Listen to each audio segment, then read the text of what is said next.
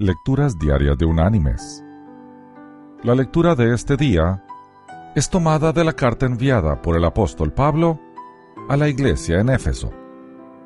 Allí en el capítulo 4 vamos a leer desde el versículo 11 hasta el versículo 15, que dice, Y él mismo constituyó a unos apóstoles, a otros profetas, a otros evangelistas, a otros pastores y maestros, a fin de perfeccionar a los santos para la obra del ministerio, para la edificación del cuerpo de Cristo, hasta que todos lleguemos a la unidad de la fe y del conocimiento del Hijo de Dios, al hombre perfecto, a la medida de la estatura de la plenitud de Cristo Así ya no seremos niños fluctuantes, llevados por doquiera de todo viento de doctrina, por estratagema de hombres que para engañar emplean con astucia las artimañas del error,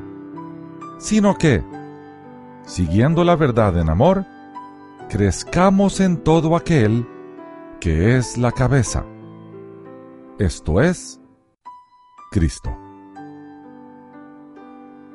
Y la reflexión de hoy se llama El juego de un niño. El golfista Tiger Woods es considerado como uno de los mejores jugadores de golf de los últimos tiempos, con posibilidades de ubicarse entre los mejores de la historia. Al verlo alinearse y estudiar un golpe difícil, habrá quien recuerde haberlo visto en un programa de televisión cuando tenía tres años de edad.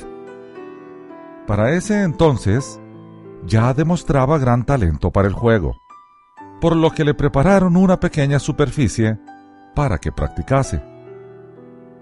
Le pusieron una pelota a una distancia de dos metros y medio del hoyo. Estudió el golpe, tiró y erró. Entonces le colocaron otra pelota en la misma posición nuevamente se preparó con el palo en la mano. Pero esta vez levantó la pelota con sus manos y la colocó a 15 centímetros del hoyo. Entonces se puso en posición, le pegó a la pelota y la embocó en el hoyo. El animador del programa y el resto de la audiencia se rieron y aplaudieron al ver que el niño hizo lo que muchos adultos hubieran querido hacer. Por supuesto, si se hiciera eso hoy en día, sería expulsado del torneo de golf. Todos empezamos en la vida siendo solamente bebés, pero nuestro Creador ha puesto en nosotros un maravilloso poder, la capacidad de crecer diariamente al responder a los desafíos de la vida. En una ocasión, un turista le preguntó a un residente de un pueblito, ¿Alguna persona famosa nació en este pueblo? La respuesta fue, no, solamente han nacido bebés.